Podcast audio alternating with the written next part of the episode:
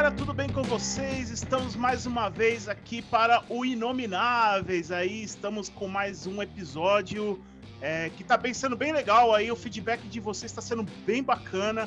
A gente está curtindo muito aí o retorno de vocês, dos episódios anteriores, os comentários e tudo mais. E por isso a gente está aqui continuando com o podcast. E para apresentar aqui, estamos novamente com a nossa equipe aqui um pouco reduzida, mas estamos aqui com o Tiagão. E aí, pessoal? Estamos aqui com o Glaucão. Olá, tudo bem? Beleza? Tem, estamos aqui com o Ericão também, tá aqui. Salve. Beleza? E estamos também com duas participações super especiais aí. Estamos aqui com a Nata. Olá! E estamos aqui com a Debbie também.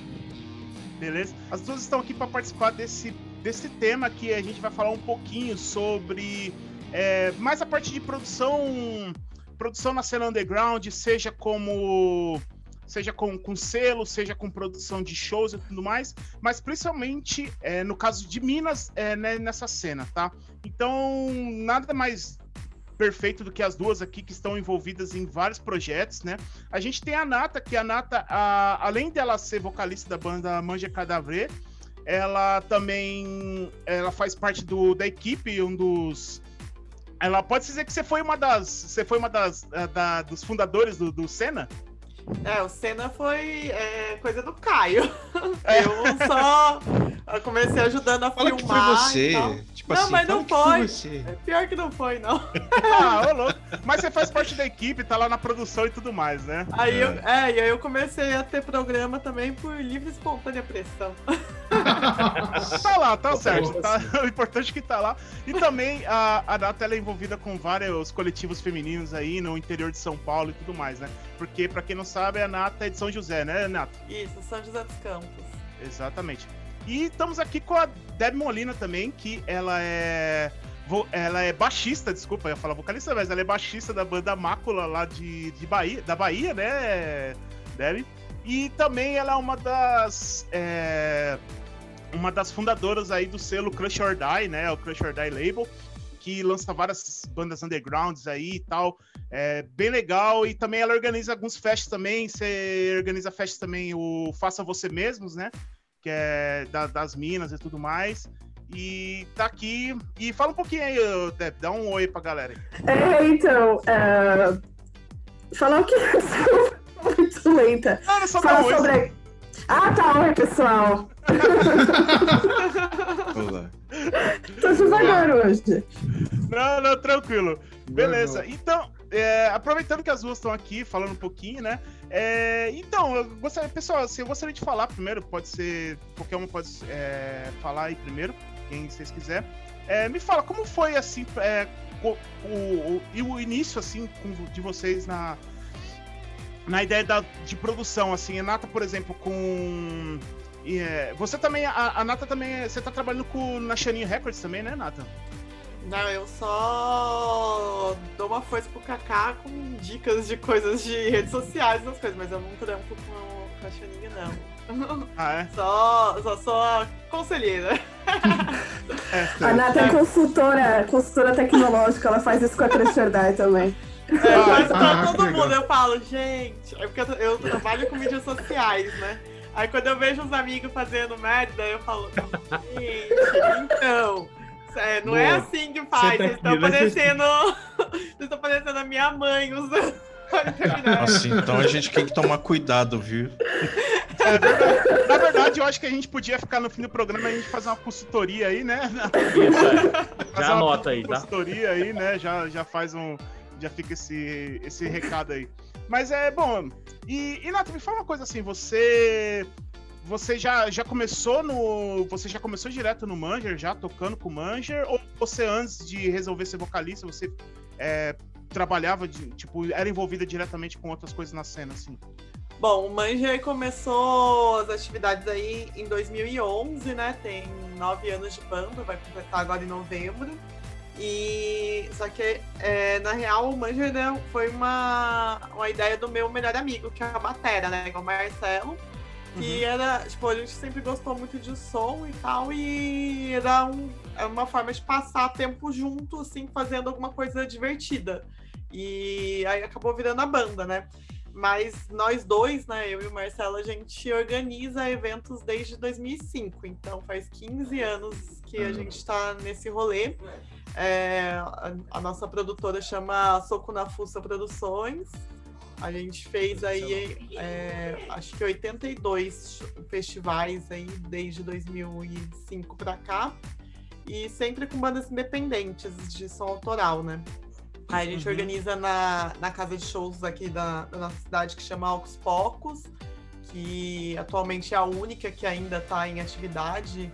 Já teve algumas outras tal, mas acabaram fechando. Aí com a pandemia, as que eram remanescentes da região, assim, acabaram fechando todas. E só sobrou a Ocus, né? Que é uma grande parceira nossa. Então, a, a minha experiência no rolê, assim, underground já era de frequentar show mesmo e aí, a partir de 2005, a gente começou a organizar porque ninguém trazia as bandas que a gente gostava, né? Aí todo mundo uhum. fazia, tipo. Era sempre os mesmos rolês das bandas que já eram um pouco mais consagradas e tal. E a gente sempre foi entusiasta de, de música, né? Então a gente conhecia muita banda independente que na, antes, assim, no, antes de, dois, de 2000 até, no, dos anos 90 até 2000, a gente pegava de copiar fita cassete, VHS, essas coisas, né? E aí depois, com a, com a popularização da internet, a gente começou a conhecer muito mais bandas, né, por conta da internet. E a gente falava, putz, será que um dia a gente vai ver o show dessa banda, que não sei o que lá? E aí, um dia no, no finado Orkut, o Marcelo achou o Flávio Flock, que é, que é da baixista do Jason, né? A banda de hardcore lá do, do Rio de Janeiro. Uhum. E aí ele mandou, adicionou o Flock, né? E aí a, a bio do, do Orkut do Marcelo era uma letra do Jason. Aí o Flock veio conversar com ele e tal. Aí a gente tava numa lan house na época. Eu lembro até hoje, no exato momento. Aí o, Mar o Marcelão virou pra mim e falou assim: Nossa, ele tá falando comigo. Aí eu falei: É, que legal. Pergunta pra ele como que é, o que, que precisa pra eles tocarem aqui em São José. Aí ele falou: Aí ele disse: Ah, conversa com o Panso, que era guitarra da época, né? Aí ele, aí ele conversou e tava assim: Ah, a gente perde só o transporte. Aí, assim, mas quanto que é o transporte? Na época era 200 reais, né?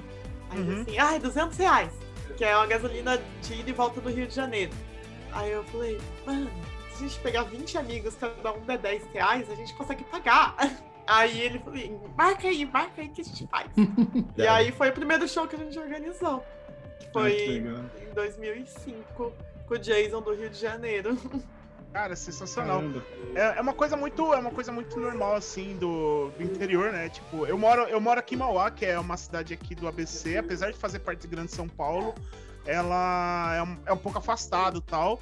E a galera rolou muito disso aí, tipo, desse lance do do yourself mesmo, né? Tipo, as bandas não vinham pra cá, então a galera meio que se, se movimentava, tal, né? Dá um jeito, e... né? É, de entrar em contato com as bandas e trazias. Eu acho que é, é muito parecido com o que você passou aí. E me fala uma coisa, é, Nata.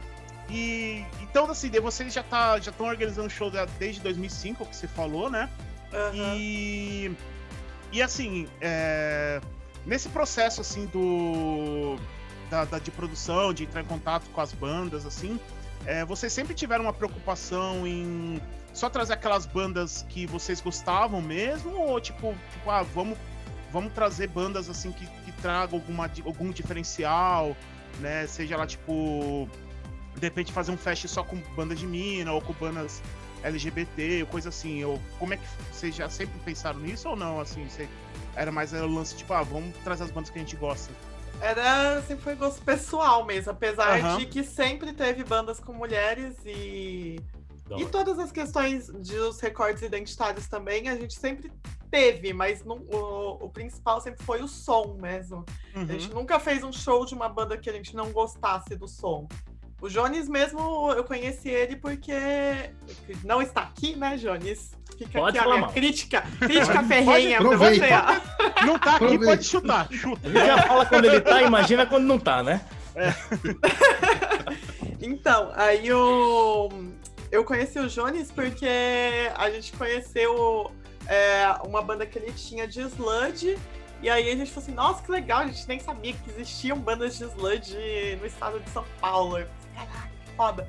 Aí a gente entrou em contato, conversou, tipo, colocou as condições do que a gente conseguia oferecer, né? Que é, que é do transporte, mais rango, bebida, essas coisas, e se precisasse lugar para dormir. E aí a gente falou assim, ah, vamos fazer, a gente tem é, o equipamento é, é esse, a gente passou o rider do que a gente tinha, que a gente também tem essa preocupação de oferecer um equipamento mínimo aí para as bandas tirarem um som legal, né? E aí a gente trazia. Eu conheci ele dessa forma, fazendo uh, um show da banda dele, né? E, tá e assim, é, pra gente o principal sempre foi o som mesmo. É, a gente gostar Legal. do som. Legal. E, e Debbie, me fala uma coisa. Você também, você tá lá na. Qual, qual região da Bahia que você mora mesmo? Lá que você morou? É, em Simões Filho, eu morei, né? Esse ano é. eu já tô, tô morando em São Paulo novamente. Ah, você é daqui de São Paulo, foi pra lá e. Isso? Ah, ficou 10 anos lá. É, Olha só. Contrário de mim, já né? virou baiana já. Que sair de Maceió e vir pra cá, pra São Paulo, né? Ah, é? é eu fui e voltei. Fui pra lá, voltei. Ah, legal. E fala uma coisa, Deb, tipo, pra você então, pra você que, que saiu daqui de São Paulo e chegou lá na Bahia, lá, qual que foi o impacto inicial que você teve, assim? tipo, em relação à cena, como é que era? Era um negócio, era mais organizado lá, tipo, ou, tipo, como é, ou era mais, tipo, ainda era mês passado, como é que é, assim, tipo, o principal diferencial que você percebeu saindo daqui de São Paulo e indo pra Bahia?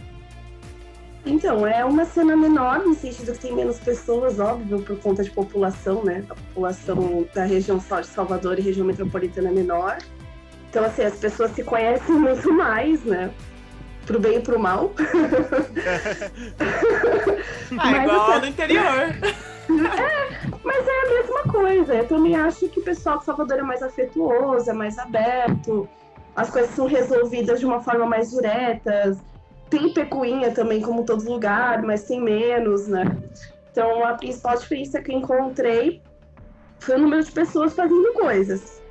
Agora, em relação à organização, as dificuldades são as mesmas, talvez um pouco maior, por conta de falta de espaço para organizar coisas, né? Por falta de um público específico para denominados tipos de sons. Essas são as dificuldades maiores que tem por lá. Que aqui em São Paulo também tem, mas uma proporção muito menor, assim, de... por conta do público mesmo. É, e me fala uma coisa, Deb, tipo, você você já foi para lá, você já foi para lá já para tocar com Mácula ou você montou o Mácula lá? Como é que foi? Então, é, na realidade, quando eu morava aqui, eu tinha uma banda, só que era uma banda mais, uma pegada mais indie, mais shoegaze. E, na verdade, tipo, era um Sonic Youth que queria ser, mas nunca foi, porque a gente era muito ruim para isso. Só que uh, aconteceu daí para Salvador, né? E então eu saí dessa banda, cheguei lá, já existiu, é, já existiu mácula, a mácula, né? Lá em Salvador a gente não chama o mácula, porque é a banda mácula. uh, já existia a mácula, mas não era esse nome, chamava Nuvens Negras, que era com o Caleb, que é o vocalista, o Ítalo, que é o guitarrista, e o baterista, que é o Bal, e um outro mano, que era o Dorivo. Era não, né? Ele ainda está vivo permaneça tá, tá enterrando o cara, né? Esse hábito de falar do Era, mas não, ele está lá ainda, só com outras bandas. Uhum. E ele saiu da banda, foi justamente na época que eu tinha chegado, então eu entrei no baixo, assumi o baixo. E desde então, isso foi em 2010, Uh, e a Mácula continuou, e em 2011 eu entrei para uma outra banda que chama Gnósia, que já tem uma proposta mais punk real, assim, né? Uh, uhum. É o que eu falo, a gente quer fazer um crush, acaba sendo um crush mais punk, quando a gente quer fazer um punk sai crush, a gente não consegue definir muito bem esse som. Que também está nativa, mas não tem nada gravado. Quer dizer, é, essa ativa aí sem gravação, não sei até que ponto pode dizer que é ativo, né? Mas vamos lá. É, a, a, banda existe, ainda tá, tecnicamente ainda tá lá, né? Então, uhum. mas tá certo. E. Ah, legal. E aí, como é que foi? Aí, aí no, no, nesse, nesse meio tempo que você tava lá, né? Já tava morando lá.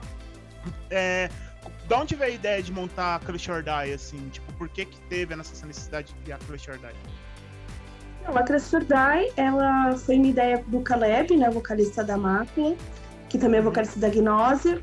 É, antes da Imoralé, ele tinha um blog que chamava Crash or Die. Nessa época, blog era uma das ferramentas mais importantes da internet, porque era lá que o pessoal ia no SoulSeek, baixava o som, pesquisava a banda, fazia a descrição da banda e colocava pro pessoal é, o Spotify sem, sem pagar, né? E o pessoal Ah, fazendo saudoso. trabalho sem receber. Nossa, É, pô, isso é daí é o jeito que lá, todo mundo conhece. Nossa, conheci, Ah. a maioria do que eu conheço foi graças a esses rolês assim também. Então, é, eu, eu valorizo muito quem continua com o trampo de blog, porque é um trampo muito difícil de fazer e manter. E o Crescedor era muito ativo, muito ativo. Era o Caleb e o mano da Argentina, que é o Maurix. E aí que aconteceu? Em 2009, eles continuaram com o blog, acho que foi em 2000, e- no final de 2009 para 2010, o Caleb teve ideia de fazer um selo. E ele fez um outro selo com o pessoal do Rio que chama Tamer of Crows. E, enfim, por conta da logística de um estar no estado, outro em outro, aí ele falou assim pra mim, ah, meu, tô pensando em fazer um selo da Crush or Die, vamos? Eu falei, ah, vamos. Aí a gente começou o selo em 2000, no final, acho que de 2009 para 2010. Só que lançamento mesmo, eu acho que nós fizemos o primeiro lançamento em 2011, com uma banda da Espanha, se eu não me engano, que agoniza Maria, Madre Terra, uma coisa assim. Uhum. E desde então estamos como selo e a proposta do Crash or Die, na verdade, como selo, era uma proposta de coletivo, né? Que era eu e ele, mais outras pessoas, porque a ideia era fazer isso e também organizar shows e organizar eventos de arrecadação. Deu super certo, assim, até hoje dá muito certo essa ideia de coletivo. Só que a gente já direciona quem faz o que em determinadas ações, né? Uhum. Uhum. E atualmente, assim, agora que você tá nesse intercâmbio aqui em São Paulo, é, como é que tá sendo, é, tipo, a administração disso, assim, tipo, o que que você tá fazendo mais ativamente aqui e o que que o Caleb tá fazendo mais ativamente lá? Então, é, a gente está num período de reestruturação do selo, porque no começo do ano nós passamos por um incidente absurdo, absurdo não, né? Horrível, porque o telhado da casa onde morávamos foi devastado, né? Foi praticamente, praticamente não, foi levado pelo vento no temporal Caraca. e perdemos grande parte das coisas que lançamos, fora as coisas pessoais, que eu não quero nem comentar, senão eu vou chorar. Velho. Mas a gente recuperou grandes coisas, mas tem coisas que perdemos que não tem como recuperar. E até essa reestruturação. Atualmente, é, eu, nós estamos então com um polo aqui e um polo lá, a gente divide os lançamentos. E aí o que for distribuição Nordeste, ele faz, o que é distribuição Nordeste e Norte, e o que que é distribuição Sudeste e Sul eu faço. E tá mais ou menos assim. A lógica é a mesma, só a questão dos materiais que nós estamos dividindo em polos. Ah, isso Ok, tem uma. nossa. É, então, É, interessante, vantajoso. legal, né? É maior, né? De certa forma, né? É vantajoso. É, mas É mais Internacional. vantajoso por causa do frete, Sim. né? Porque aí Justamente. Não, é, é o é, frete cara. em tudo, né? frete pro Nordeste é um inferno saindo daqui, É. tá ligado? É uma merda. Por tipo Rodônia, Roraima, nossa, os fretes é tudo lá pra cima. assim. É, então. É É, terrível. É uma, é uma das coisas que mais complica para os selos, né? Essa questão de frete é Pô, complicado. É, Pois é. frete é, e logística, distribuição mesmo, É. Total. Ah, mas É, trampo, curiosamente a galera do Nordeste consegue mandar CD por, por mod com carta registrada. Aqui Carta a gente registrada. não consegue. É mesmo? Caraca. Eu tô conseguindo. Eu consigo Pois aqui lá, Você eu tá não conseguia. Opa, Aqui eu depois me passa esse bizu aí, viu, Debbie?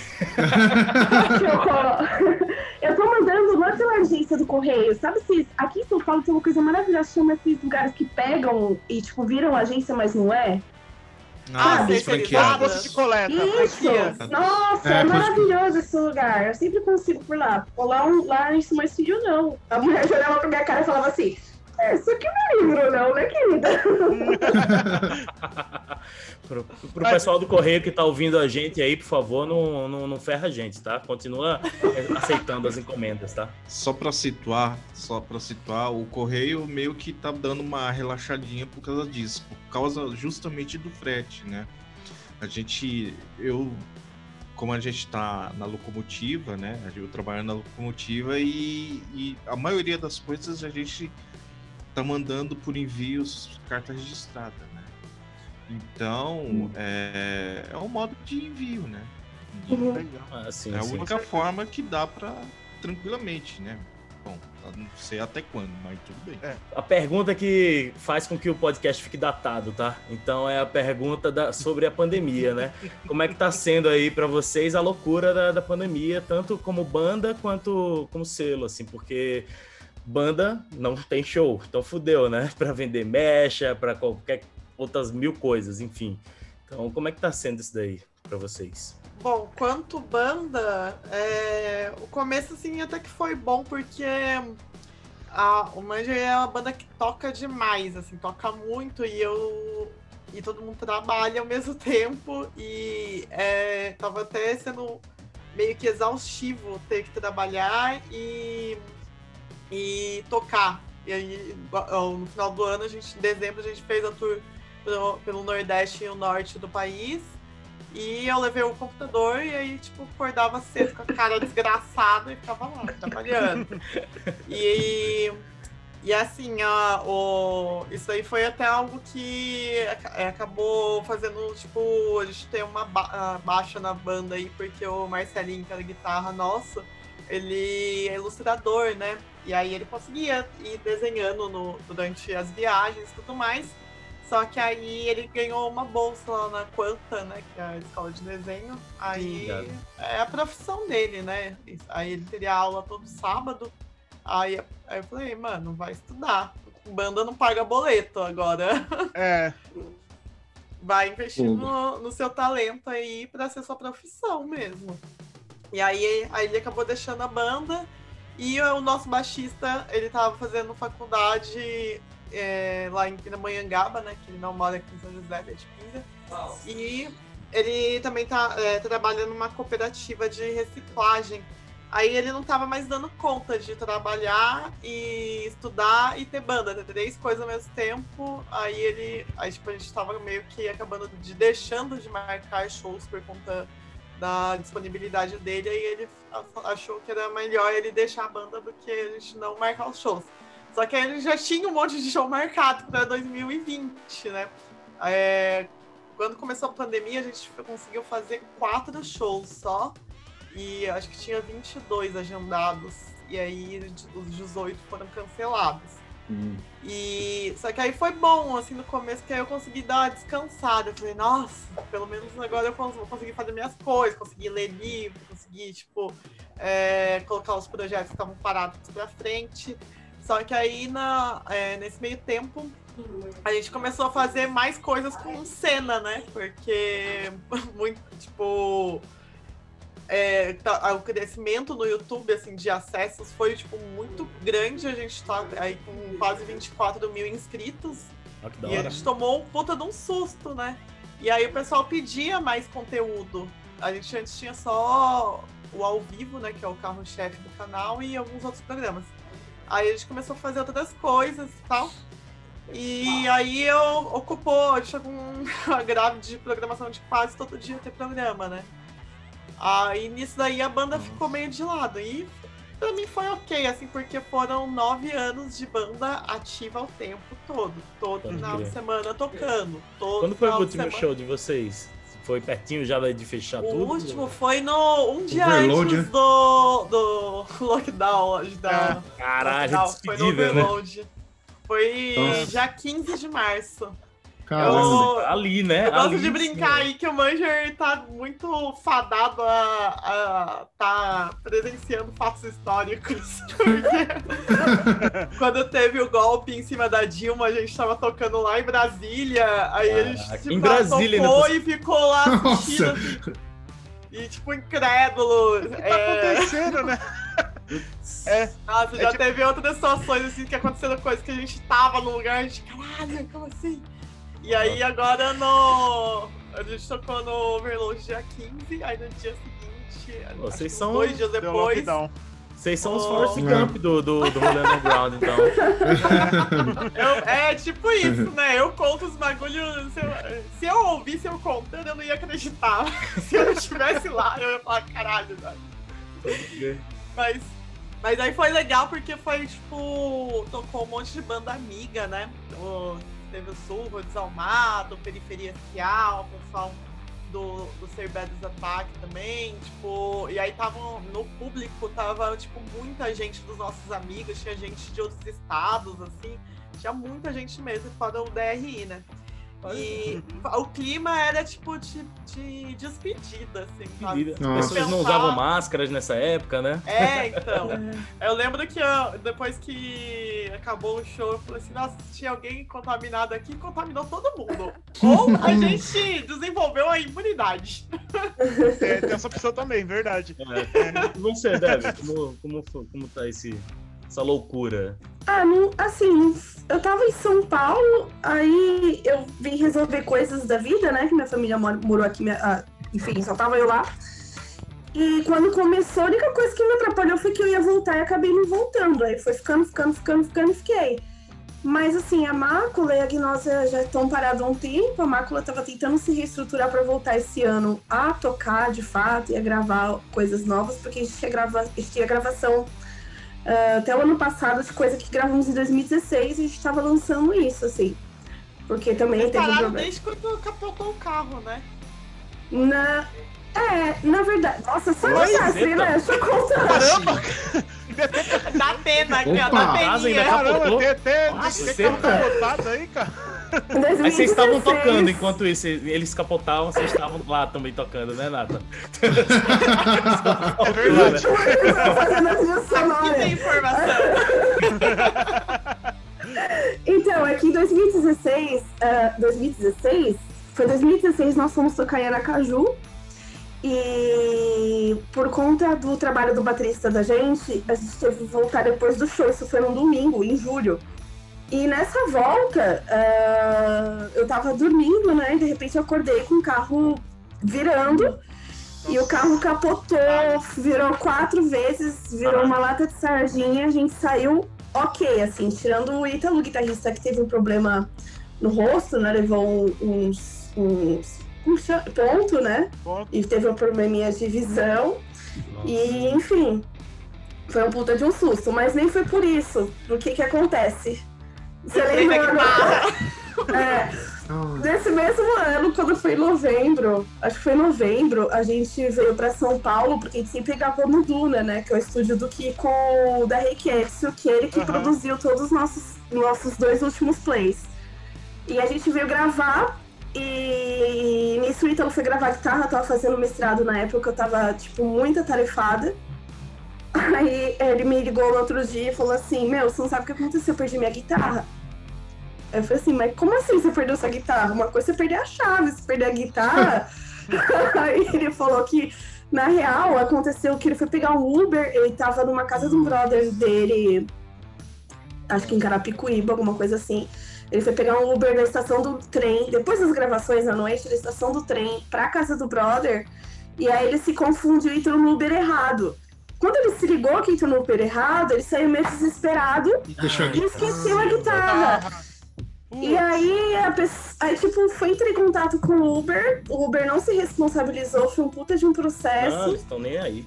É. Não mesmo. E aí, é, a guitarra dele, tipo, ele investiu uma grana na guitarra dele. Que aí, nessa época, um pouquinho depois, a gente teve ideia de fazer uma rifa. Então, conseguimos fazer e, e conseguir, então, importar. A gente conseguiu a grana.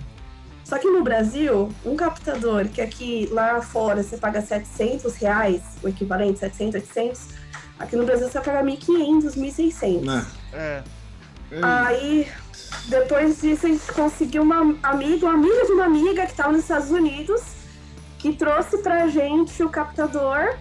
Aí o captador chegou em casa, isso foi acho que em janeiro. Ah, não, Pandemia. mentira. Foi em dezembro.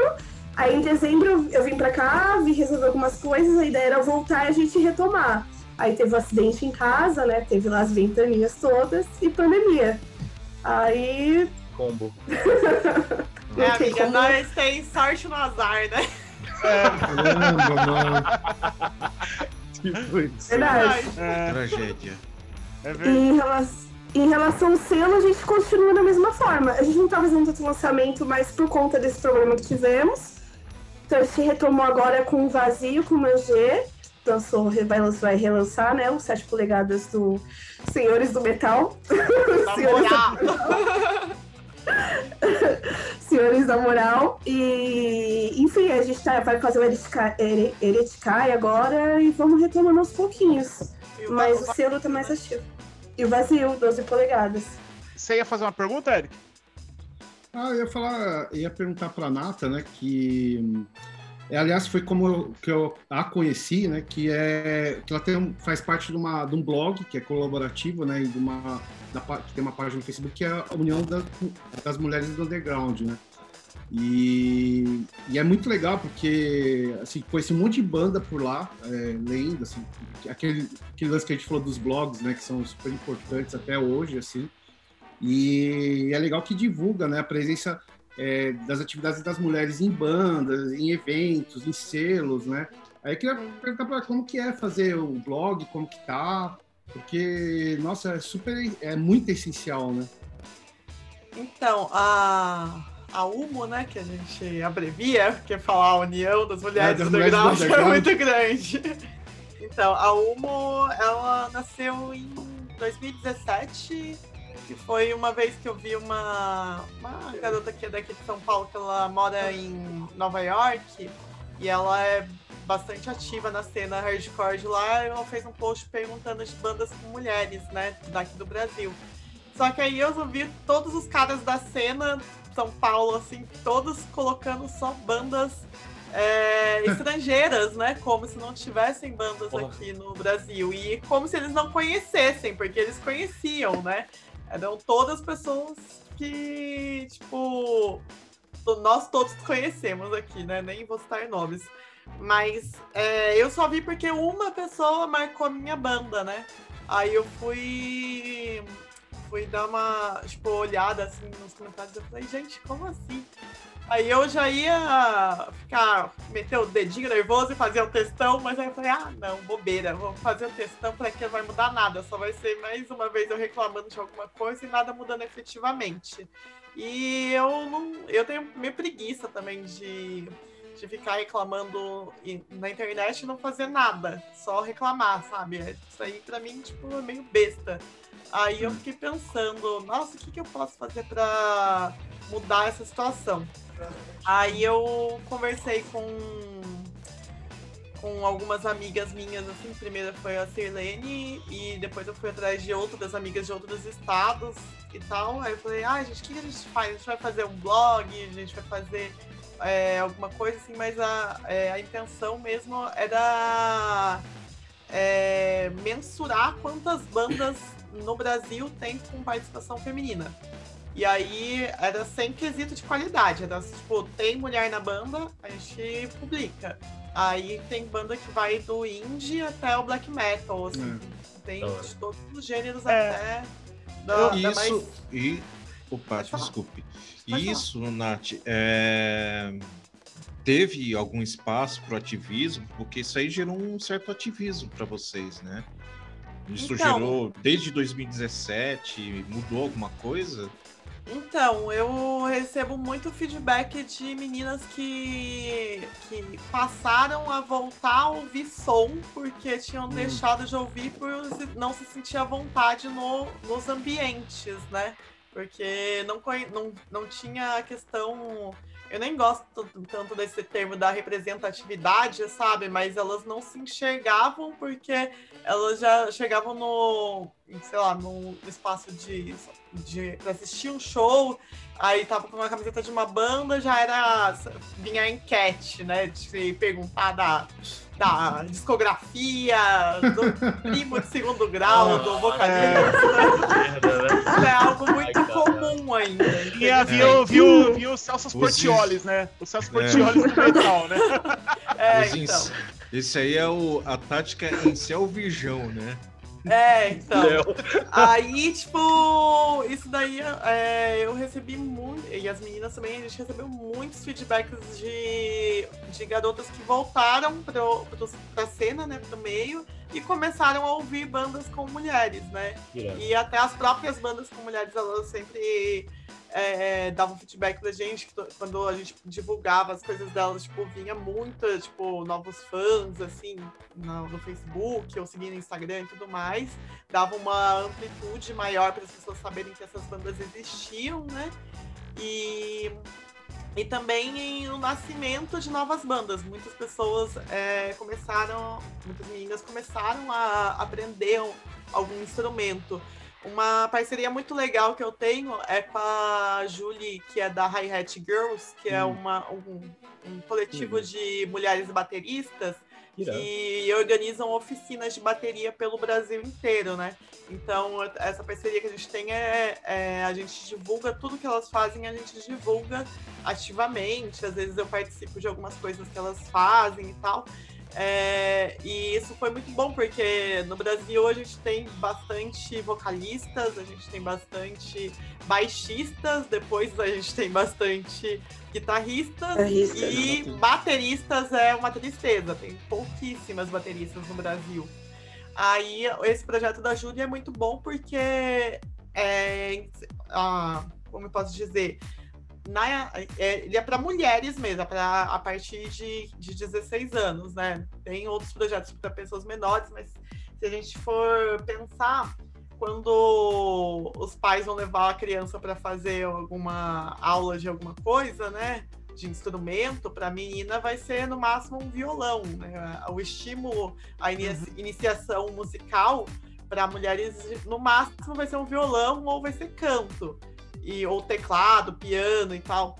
Mas bateria é uma coisa muito de menino, né? Então a uhum. gente não tem esse estímulo para as meninas aprenderem a tocar desde a infância.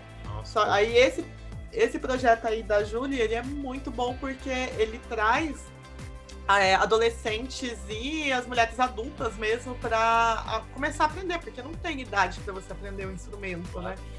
E aí ela faz essas oficinas que elas são gratuitas, né? Nossa, é, aí isso daí já, tipo, óbvio que não, não é um curso que a, a, a mina vai sair tocando bateria pra caramba depois do.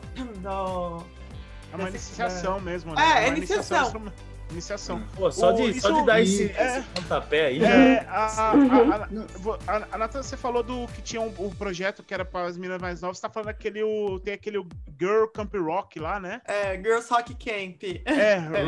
Girl, é Girls Rock Camp e tal. É, que é bem legal, porque um amigo meu levou as filhinhas dele e tal lá, e, e pô, e, é, e assim, é, as meninas seguiram tal, montaram banda, tudo é bem legal, assim. Não, e, isso... Mas algo voltado para adolescente e adulto, assim, realmente não tinha mesmo. Só conhecia esse projeto, que era para meninas que, mais novas. que a Nato falou é, faz todo sentido, assim. É, eu toco com a Muriel, né, no Labirinto, e, e, a gente toca, sei lá, desde 2004, 2003 juntos.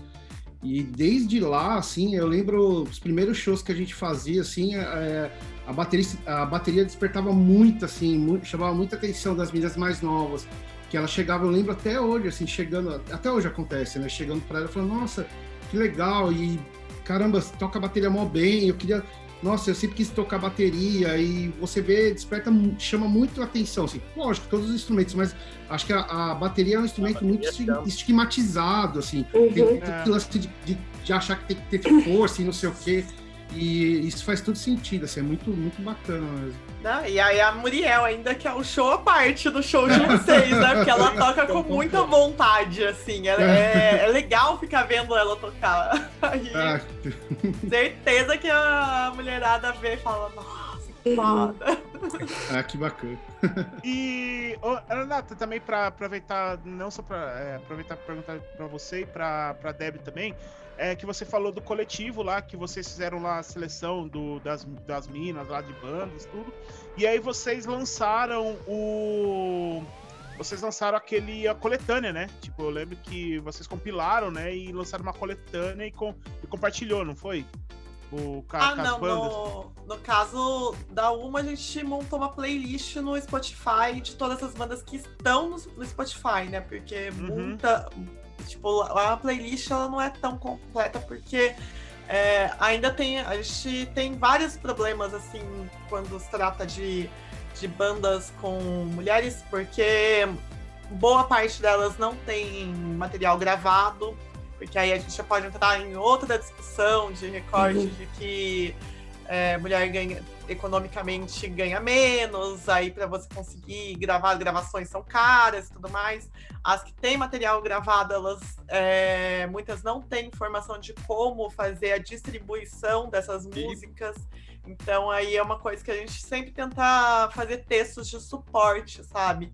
Ajudar, tipo, explicar, ah, como que eu coloco a minha música no Spotify? É, tá, gravei, como eu faço para lançar um material físico?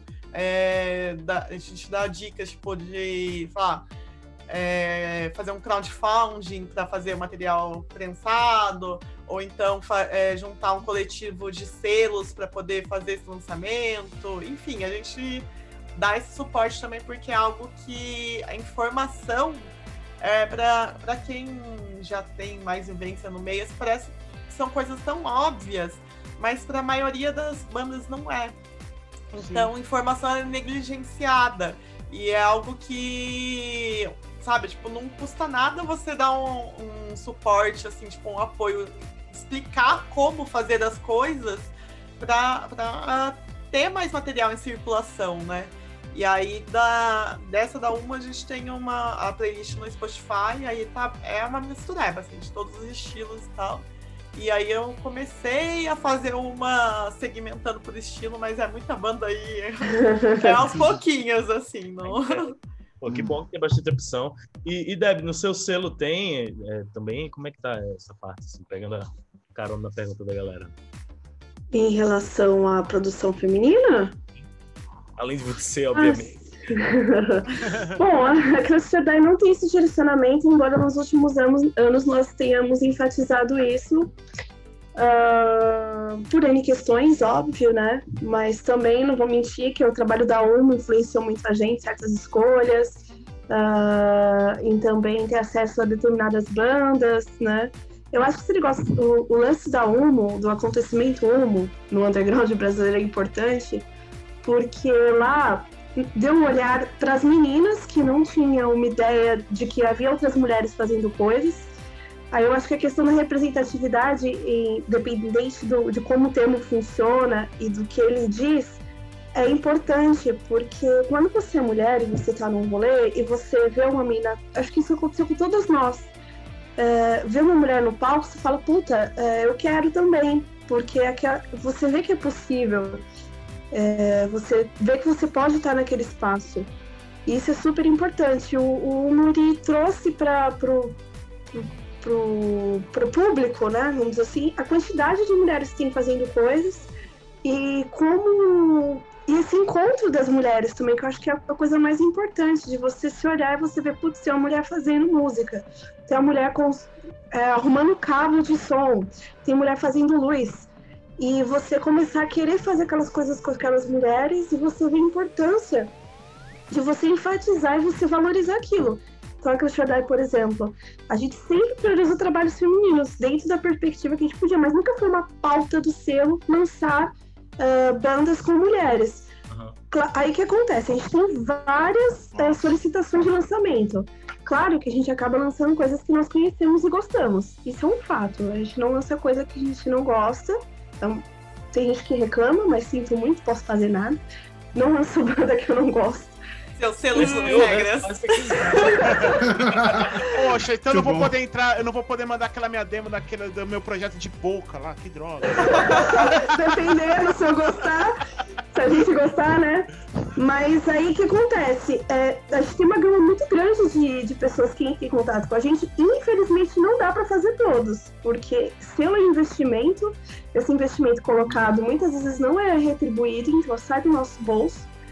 E então, uma das questões principais na Crash virou: vamos, esses lançamentos que nós não conhecemos, vamos priorizar os femininos. Se for para a gente investir em algo, então vamos investir nas mulheres para poder dar esse pontapé, porque meu, é, é muito difícil você fazer lançamento, uh, é caro, né? Não só para selos, mas a banda mesmo, é difícil você conseguir selo. Você começa uma banda, você pode. Seu primeiro lançamento não vai ser qualquer selo que vai lançar. E aí, eu tenho certeza que muita banda só de mulheres, por exemplo, banda que só tem uma mulher já é difícil, mas só de mulheres que chega em selo desconhecido, vai ter gente torcendo a cara, entendeu? Tem gente que nem vai ouvir e vai falar que é uma merda, porque isso acontece. Sim. Muita gente na cabeça acha que mulher não sabe tocar, ou, como eu já ouvi, as mulheres são priorizadas porque são mulheres, enfim, aí seria discussão, né? Então, a questão maior é essa. Aí, óbvio, né? Você ser mulher não te isenta também de ser uma bela de uma filha da puta. Porque tem. Claro. Então, uma das coisas que nós priorizamos também é a questão ideológica, mínima, né? Então, assim, se você, se você é mina, ou se você é cara e você tem perspectivas direitistas ou qualquer coisa, senão a gente nem perde nosso tempo pra. Você é aquele cara que anda com a camisa da seleção brasileira lá, né? Aqui na Paulista, né? Nossa, Nossa você falou isso agora, eu lembrei de uma coisa. É... Ontem a gente gravou Aliás, uma das dissidências da Humo é um podcast que a gente tem dentro do Senna, eu e a Sirlene, que nós somos as idealizadoras, né? Melhor nome. Melhor aí nome a... do mundo. aí a gente montou o Blasfêmia, né? Ah, e aí a, a edição que a gente fez, gravou ontem, que vai ao ar agora na quarta, né? é, enfocando heavy metal, né? É, tipo, é, hum. falando sobre bandas de heavy metal e tal. Aí eu tinha colocado uma banda e eu, a gente meio que regravou porque eu não, eu não quis mais falar dessa banda, porque aí eu fui dar uma ah. stalkeada no perfil das bandas. aí eu fui ver uma tipo policial ah. Tipo, super bolsonarista, tirando foto com arma. Nossa, Nossa vários bagulhos assim que eu falei, meu Nossa. Deus do céu, a banda tão boa. Foto de é, mas é, mais é, do carro, né? É, é, um risco, é um risco que você tem, tipo, de hoje em dia escutar banda de metal aqui no Brasil, né?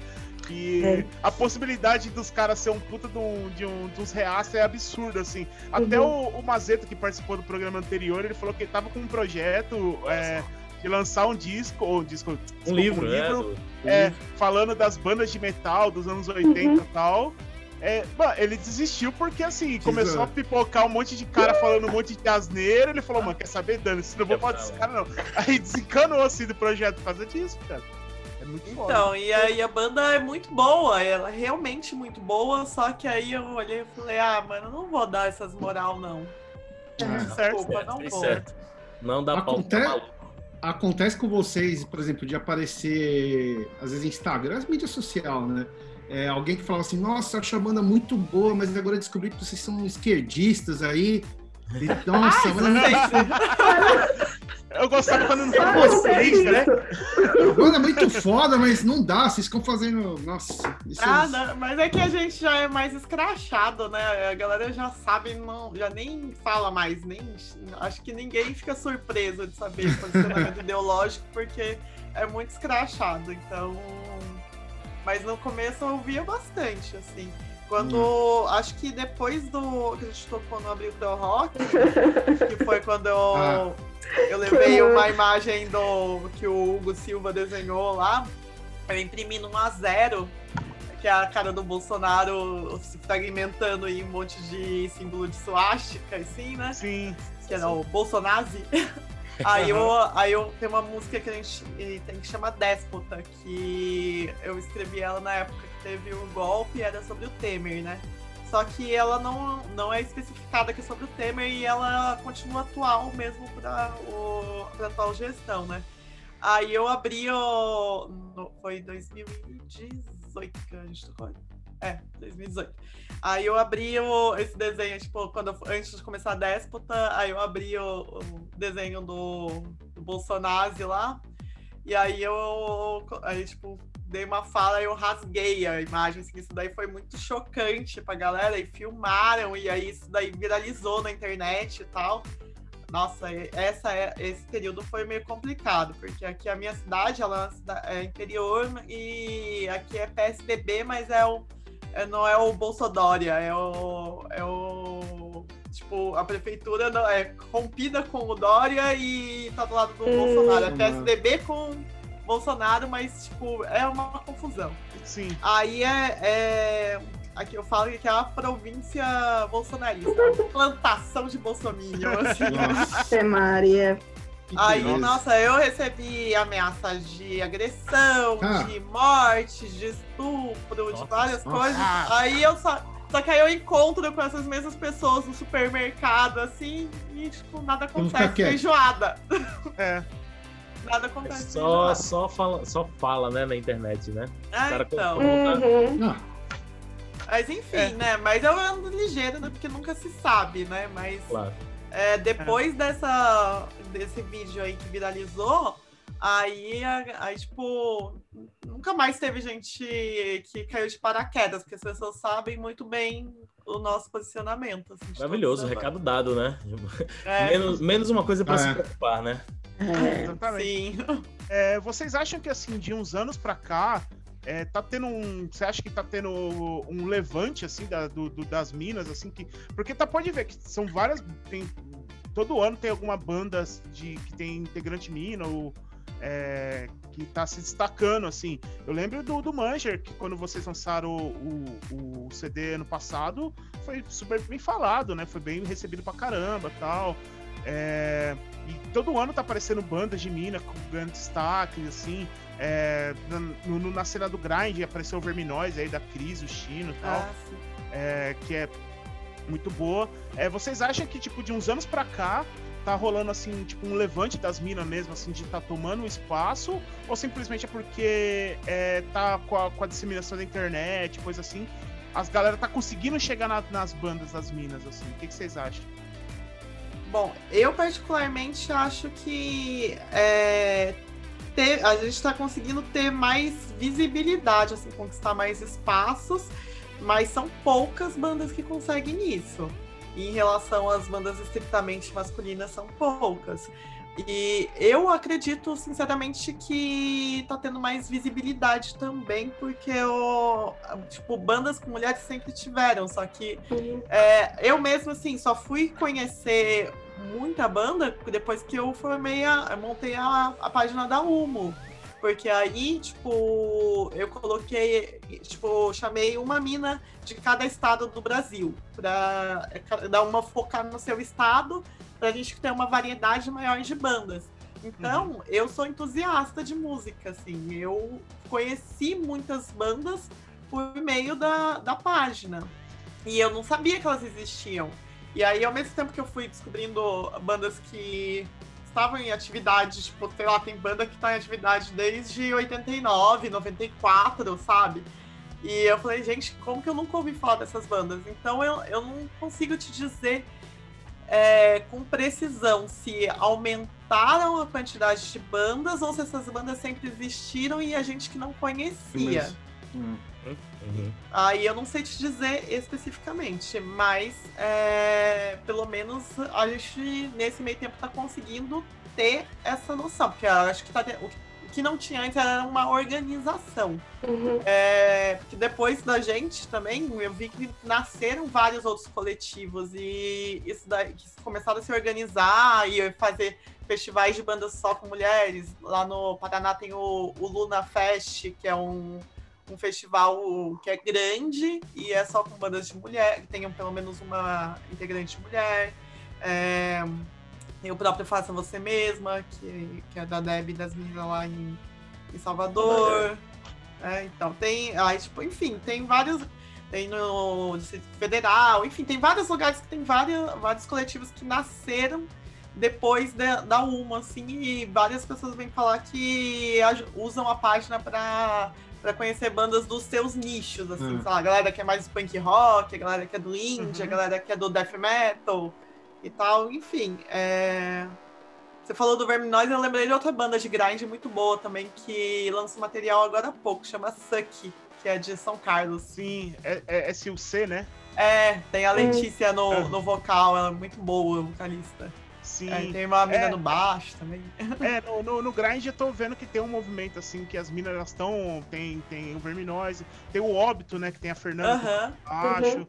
Tem. É, uma das primeiras bandas com mina que eu, que eu vi foi a No Sense, que é de Santos, que agora a banda parou, mas é com a Marli Cardoso E ela é uma vocalista excelente, assim. Aí a, agora a banda parou, mas é uma banda que é desde os anos 80. É uma das primeiras bandas de grind do Brasil. Sim. É, não, bem uhum. lembrado, assim, é bem, bem legal. E, e, e, você, deve ter, você acha que como é que, que tá, tá assim, tá, tá rolando esse movimento mesmo, assim, as minas estão tão tomando mais iniciativa? É, eu acho que é um emaranhado de coisas que proporcionaram. Eu, eu volto a enfatizar. Eu acho que o Uma fez, um, fez e tem feito um papel essencial, assim, para o underground brasileiro em relação à representatividade feminina, no sentido de mostrar que as mulheres fazem coisas e que tem mulheres fazendo voltando a repetir, isso também faz com que outras mulheres que têm interesse em fazer comecem, né? Porque não, não é simples assim. Agora, assim, uma coisa que me, me veio na cabeça é sobre a ideia de tocar um instrumento, né? Então, assim, a gente está falando sobre mulheres que tocam instrumentos e tem instrumentos que são muito mais masculinizados, como bateria, mas até mesmo um violão, uma guitarra, para as meninas começarem a fazer uma. Eu tenho 33 anos nas minhas costas e eu fui começar a fazer aula real ano passado não pude continuar porque eu não tenho como pagar. que é caro fazer aula de instrumento, é, sacou? É, é, é caro você pagar por um instrumento. E então assim, tem várias coisas aí. Muita banda feminina que nós conhecemos, é, das mais populares, elas estão em uma classe social que está um pouco distante da minha realidade, pelo menos da Danada, que é minha amiga, então, assim, é um outro patamar de, de, histórico, né? Então, assim, eu acho engraçado que, por mais que aquilo represente a gente, não representa, porque instrumento eu fui ter quando eu comecei a trabalhar e eu paguei, coitados, 300 anos, as famosas parcelas, né? E, aqui, e tem um pessoal que não, eu não vou citar nomes, tá, pessoal? Mas acho que vocês devem saber. É. É, são pessoas que tinham grana, ok, até aí tudo bem, mas parece que está muito distante da realidade de nós mulheres que estamos lá no dia a dia tentando fazer alguma coisa, né? Então, assim, uhum. as, as distâncias de você ter acesso a tocar um instrumento, de você formar uma banda, de você ter pessoas. Por um exemplo, né? É, eu toco baixo e de repente eu falo assim: ah, eu quero montar uma banda poucas, hoje em dia menos, mas pouca gente me chamava para tocar. Eu montei minhas bandas, que a maioria delas foram com meus amigos, mas pouca gente fala assim: ah, tem a Deb lá que toca baixo, vamos chamar ela. Aí eu fico hum. perguntando: por quê? Pode ser que as pessoas não curtam no baixo, eu acho isso normal. Tudo Olha, bem. eu te chamei pra tocar baixo no Manger, viu? mas por motivos de, de locomoção. Mas entende, a questão é essa você ser mulher dentro de um ambiente masculino, você se inserir com esses homens.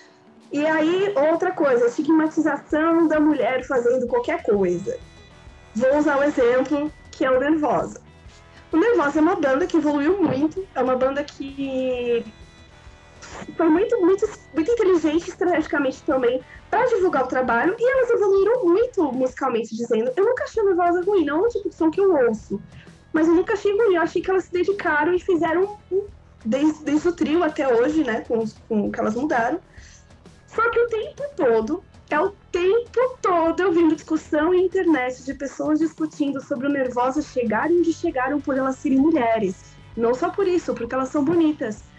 Aí eu falo assim, mas que, você quer que uma pessoa seja feia? Você quer que ela faça o quê? Que ela faça um rasgo na cara para poder tocar? Ela não pode existir dentro delas, ah, porque elas parecem modelo. E qual que é o problema, gente? Entende? Se é bonita demais. É, não, é obje... aí é a objetificação já, né? Exatamente. E aí a pessoa deixa de ouvir o som é, dentro. Não avalia nem o som, não chega nem a ouvir, entendeu? Nem ouve. Só fala assim, ah, mas elas elas estão famosas, só que tocam lá na Europa porque elas são, né? Padrão e etc. Eu falo assim, mas Cara, ela vai fazer o quê? Ela vai, ela vai ficar feia pra poder tocar? Feia sim, né, gente? São, são exemplos, são nomes que eu tô dando. Que a gente sabe de padrão, estética, etc. Você fala, porra, você vai se matar porque as mulheres são bonitas? Entende? Se você chegar e falar assim, não, não gosto do som por conta disso, disso, disso, disso, aí ok, mas porque é bonita, é o famoso pelo em ovo, né? Não tenho que criticar, o pessoal não, não, não aguenta ver e, e vem falar essas bobagens, nessas né? merdas. E tem, nesse caso, tem mais que a gente ficar mesmo, né? Tem mais que discutir sobre isso mesmo. Mas por que que você não fala que é isso, que a banda assim, assim, assado, né? Sem ter um o que pensar, o que, porquê disso, né? Não tem um questionamento, né? Não tem uma crítica é, justamente por causa disso, né? É o Porque é cara- bobagem. Eu quero falar mal por mal, assim, entendeu? Tipo, É, por mal, por mal. Não gosto, É. não gosto. é aquele Ih, tipo, é o famoso, bem. tipo, no- É. aquele famoso. Não, não, é, não ouvi e não gostei, tá ligado? Tipo, Ah, o clássico. Exatamente. é. Mas então, aí eu acho que aí que eu acho importante o papel do Humo. E, por exemplo, o Humo apareceu, aí o, o agente do Faça Você Mesma, mesmo lá em Salvador, a gente falou assim, putz, vamos fazer uma coisa só para mulheres, não só para mulheres participar, mas, por exemplo, oficinas direcionadas a mulheres, justamente por conta do exemplo da Ju, que ela deu do Re-Hat, que oferece oficinas que você vai possibilitar que essas mulheres que nunca terão possibilidade de comprar uma bateria que é caro pra caralho, você comprar um prato, poder sentar no instrumento que ela já teve vontade de tocar ou aprender minimamente e não pode sentar. Ou porque você, não tem como ensinar bateria se você não tiver bateria em casa. Ou em casa não, né? Mas assim, não tem a possibilidade de adentrar para aprender a tocar bateria. Ou você pegar um violão, entende? Eu não tenho, nunca tive um violão na vida. Vou poder ir numa oficina que a pessoa vai me ensinar a pelo menos pegar, tocar os primeiros acordes. E assim por diante. Então, Humo, eu acho que ele mostrou que há mulheres fazendo e mostrou para as mulheres que querem fazer que há possibilidade de elas começarem. E foi um ponto de encontro. Eu acho que era isso que estava faltando, sabe? Aquele ponto de encontro que fala assim: vamos se encontrar, mulherada, vamos, então vamos fazer isso. Como o Hop Camp Girl, entende? A É gente porque eu acho que- poder juntar. Pode dizer. Não, não, porque eu acho que é isso que você está falando, além de divulgar a banda em si, né, é, e outras atividades, eu acho que também é, so- socializa essas mulheres, né, todas elas, e, e põe as em contato com outras meninas que tocam bateria, guitarra, baixo, daí vai surgir muita coisa. É, cria muita coisa. conexões, né? Conexão. É. Uma É, coisa que foi muito também. legal que aconteceu foi que uma, eu tinha feito um post perguntando quem eram a- as minas do áudio que trabalhavam no Brasil. Aí eu fiz o post falei assim, ah, coloca aí seu nome, cidade, estado e o que, que você faz. Aí, tipo, quem. tem uma mina que faz, faz, fabrica cabo, uma que é hold, outra que é Sim. engenheira de som, técnico de som, tipo. Aí foi, tipo, se criando assim, aí depois eu vi que meio que elas criaram uma articulação delas, aí elas fizeram um grupo de mulheres no áudio. Uhum. É, aí eu falei, nossa, que incrível! E começou ali na, na página E é- nossa. E essa é uma das atividades, assim, muito estigmatizadas ainda, muito, assim. E Tá. começou, e elas começaram a se juntar, assim, tá bem forte o movimento, assim. É, né? então eu achei muito isso. legal. Porque é uma dissidência da, da nossa página, porque Uhum, começou sim. essa organização por meio de lá. Uhum. Pô, muito bacana. É, então, pra gente fechar aí, fazer uma, uma pergunta aí, já embalando aí pro final. é, queria saber um pouquinho da futurologia, saber como o tal, os, os- quais são os planos futuros de cada uma, assim, selos e banda.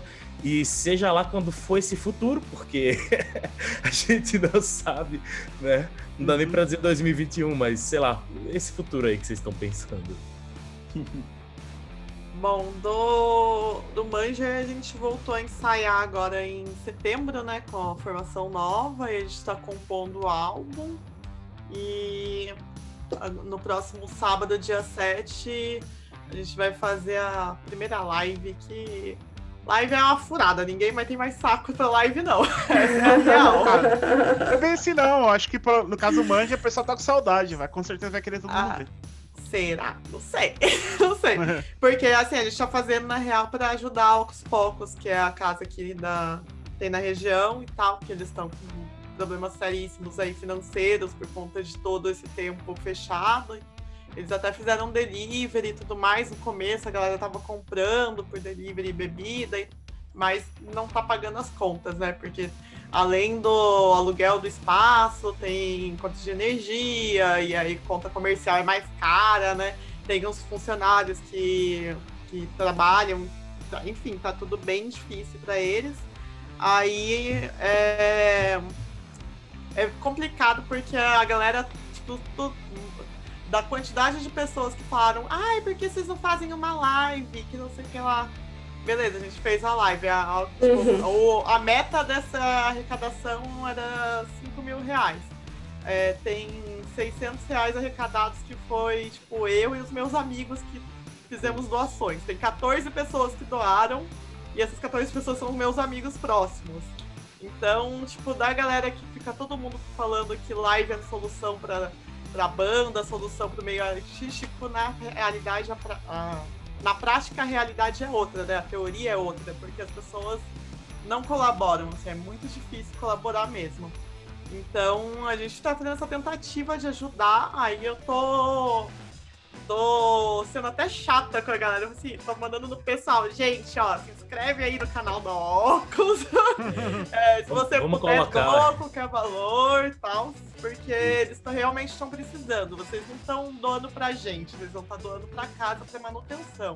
E a Ocus tem aí 26 anos de existência, Nossa. sabe? Caraca. Recebeu. É, é uma casa que recebeu grandes shows, tipo, da- das bandas gringas, tipo, na Palm Def tocou na Ocus, Bilheria, o Spy vs Spy. Nossa, tipo, tem muita banda grande mesmo que tocou na Ocus, até a menorzinha de garagem, assim, eles sempre estiveram abertos pra, pra música independente. Então, é, é, o, o meu argumento é pra todo mundo aí que tem banda que ficou enchendo o nosso saco, falando, ah, vocês não fazem live. Estamos fazendo a live aí pra ajudar a casa e vocês não estão ajudando. Então, se Ó, você puder fica a bronca cinco e a divulgação, né? É, então. divulgação aí também, né? Vamos colocar o link aí também pra ver se dá uma força. Sim. A gente não, não tem certeza. Felipe Neto, mas dá uma, tenta de algum jeito, né? Se dá pra, pra cinco cabeças já, já ajuda alguma coisa, né? É que, além de tudo, né, é, a Oxford ela é gerida por uma família, né? Eu cresci, eles eram do meu bairro, assim. Eu que saí do, do Monte Castelo, que é o, o bairro que ficava Oxford antes, mas a família ainda mora lá. É, é, tipo, são os irmãos que, que administram. Tem todas as pessoas que vivem da casa, assim, o pessoal do bar, pessoal, segurança, recepcionista, são todas pessoas que estão passando dificuldades enormes porque não tem de onde tirar dinheiro. É, aí o pessoal fala da, da lei. Ai, esqueci. Ai, ah, essa que saiu aí, uma lei que saiu para o pessoal da Ah, sim, dos artistas. sim. eventos e tudo mais. Sim. É muito difícil você conseguir Uhum. isso. É. É. muito difícil você conseguir, sabe? Tipo, todo mundo daqui da região tá tentando, só que é uma burocracia. É igual edital, sabe? Você vai lá, preenche o edital pra você ser selecionado. Não tem garantia que você vai ser selecionado, sabe? Exatamente. E, e aí essa galera, a mesma galera não conseguiu os 600 reais, o pessoal que trabalha lá, do auxílio emergencial. Então é uma galera que tá todo mundo relegado à própria sorte. E aí essa tá sendo uma alternativa de tanto que o pessoal falou tanto, faça live, faça live, faça live. Estamos fazendo agora. Agora precisa da contrapartida de vocês aí, pessoal das bandas, ajudarem a casa. Porque não é a gente que vocês vão ajudar, vai ajudar a casa. A gente vai fazer o nosso show, tipo, sem ganhar nada, tipo, nem transporte até porque é perto, sabe? E é a nossa forma de ajudar eles. E Boa. Espero que o pessoal colabore. Colaborem vocês aí, viu? É, pro- é você mesmo, Exatamente. você mesmo. Colabora aí. E você, Dani? Passou o momento intimão. É. Não, tem que intimar esse povo mesmo. Tá certo. Ah, então, vamos continuar com a estimação, né? É, porque assim, eu vou aproveitar para falar sobre um negócio que está acontecendo, que é o seguinte. Recentemente, o Ricardo Chacal, da Uniformes Negros, ele sofreu um incêndio na casa da ex-companheira dele, onde ele tinha a oficina dele de trabalho, né, com silk, as coisas todas. E os filhos dele moravam com ela, ele perdeu tudo, praticamente. Praticamente não, perdeu tudo. Ele tá com a estrutura da casa comprometida. E eles estão sem grana, óbvio, porque por esse tipo de, de resolução, você vai gastar uma grana brutal que a gente não teria, né? Que nem, por que, que eu tô falando isso? A Crescer dela sofreu, teve doações que ajudou a gente a reaver o teto da casa, etc. E então nós fizemos um grupo de selos brasileiros ah, que doamos materiais e a gente está fazendo uma rifa pro Chacal. Tem mais materiais para ser, ser colocado na rifa, mas a gente começou com três packs que estão muito bons. São em média 17 CDs em cada pack. E cada um deles tem um 12 polegadas. E a rifa é 20 reais. É, a ideia é vender os 300 números. Eu sei que parece muito, mas não é, somos muitos. É, ele precisava de pelo menos 6 mil reais e lançamos e esperamos aí é, que, que isso seja possível, né, de arrecadar. E tá aí circulando pela página da Crescerdai, porque... Por que tá pela página da Crescerdai? A gente conversou e eu fiz lançamento lá. Então, tá lá todas as informações. Quem quiser comprar, então entre vê lá no Facebook da Crescerdai ou no Instagram, que vai estar todos, todos os, os passo a passos de como fazer. Então, mais uma estimação aí, então participem. Participem. Eu... eu... já tô participando, viu? Já, a Nata já, a Nata foi o número Eu fui a número 3. Olha só, aí que eu adoro é, uma rifa, 3. É, então, e... Por favor. Exatamente. E aí, essa é a proposta maior, assim, atualmente, que eu tô me dedicando. Bom, em relação às bandas, a Mácula tem um vinil para ser lançado no Brasil já há dois anos, que a Nada conhece essa novela. A gente mandou fazer na Alemanha. Os vinis estão demorou um tempo para ser feitos, eles estão prontos. É um split com a Reiketsu, que é uma banda aqui de São Paulo também, só que tipo os integrantes estão capital e interiores, né? E aí, com a pandemia, atrasou um pouco. Atrasou muito porque, tipo, o euro tá impraticável. E se já é impossível trazer vinil de fora com o euro barato porque tem essa porra dessa taxação, eu não faço ideia de quando vai vir pro Brasil. Mas tem esse lançamento. E também tem um lançamento que recentemente nós fizemos um split com a Extinction Remains da Goi de Goiânia que foi lançado em CD, foi lançado na República Tcheca, na Polônia. E a gente está querendo fazer um lançamento brasileiro, então eu estou vendo como vai organizar isso. Uh, em relação à banda Máculas, a gente vai continuar parado porque eu estou em São Paulo, eles estão no Nordeste e possivelmente, quando for possível, a gente vai fazer uma tour de divulgação do vinil e também de anunciar né, é, a minha saída da banda, que eu não vou ter como continuar porque eu estou em São Paulo novamente. E estou vendo alguns projetos aqui em São Paulo. A Gnosa também vai gravar, porque nunca gravou nada, então eu vou voltar para lá para gravar. E a Crescera vai continuar com os lançamentos. A gente tem os lançamentos no Prelo, que eu disse, né? Que é a Manger, que a gente vai sair essa semana, né, Nata? Uhum. Ah, tá pronto, tem que ir lá buscar na fábrica. Ah, então, já tá pronto. Tem o Vazio, tem Kai, que é uma banda tipo do Paraná muito boa, recomendo. A molecada lá, eu chamo de moleque porque eu tô velha, mas o pessoal tá fazendo. Não, mas a nossa idade a gente, já pode, a gente já pode chamar todo mundo de moleque já. E aí, juventude? a. Eles podem me chamar de senhora, eu posso chamar de jovem. Com certeza. Então a Cristiana vai continuar com os lançamentos que, que vamos o, o, Faça Você Mesma, eu acredito que a Ana, que a Ana é a pessoa que faz o Faça Comigo lá em Salvador, vai continuar com a proposta. A gente ia fazer um festival, esse ano ia ser um festival de cinema feminista, mas com a pandemia também não deu certo. E é isso, eu, eu não consigo ficar parada, assim como a Nata, que é outra pessoa muito agitada, e a gente fica procurando sair para se coçar.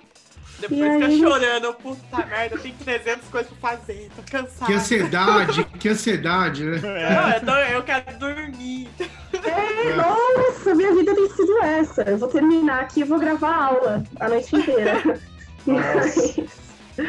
é isso. Esse é, essa é a ideia de futuro da gente. Meu, né? Ah, ah, legal pra caramba, assim. É... Então, fica aí então a... a Fica aí a, a dica das meninas aí, né? Elas divulgando aí o, os projetos dela, delas, né? E, bom, e é isso. A gente vai agradecer a participação de vocês duas, de verdade, assim, foi muito legal é, a participação de vocês aqui. Faz tempo que isso aqui, na verdade, era uma, era uma pauta que já estava desde o início, a gente já tinha pensado nela desde o início do, do podcast. Foi uma das primeiras que a gente pensou assim, a gente estava bolando os temas, essa aqui seria um, foi um dos primeiros temas. E ficamos muito felizes, assim, de vocês terem topado tal, participar. É, eu acho que ficou bem ilustrativo, assim, ficou bem a, a, a, proposta que a gente queria fazer aqui pro, pro podcast, né? De ceder esse espaço também. E, e é isso, né? Então vai ficar aqui nosso agradecimento. E. Bom, e aí? Então vamos encerrar? É isso aí? Fechamos por hoje? É, eu acho que fechamos, hein? Pessoal vamos aí que tá assistindo. Os links de tudo que elas falaram vão estar aí na descrição e não esqueça de assinar o canal, compartilhar, dar o joinha, fazer toda essa coisa aí. E é Exatamente. É então é isso aí, pessoal. Segue a gente lá, tá no Instagram, tá no. no tá no, no, no YouTube, né? Você tá assistindo no YouTube, você tá no YouTube, né? Estamos em vários lugares, rapaz. Estamos por aí. É, se não tá no YouTube, tá no Spotify. Se não tá no Spotify, tá no Deezer, tá por aí. Você vai achar a gente. Tá os links lá tudo disponíveis. E é isso, pessoal. Muito obrigado. E, Tiagão, manda, solta brava aí. É isso aí, meus queridos. Até a próxima e tudo de bom!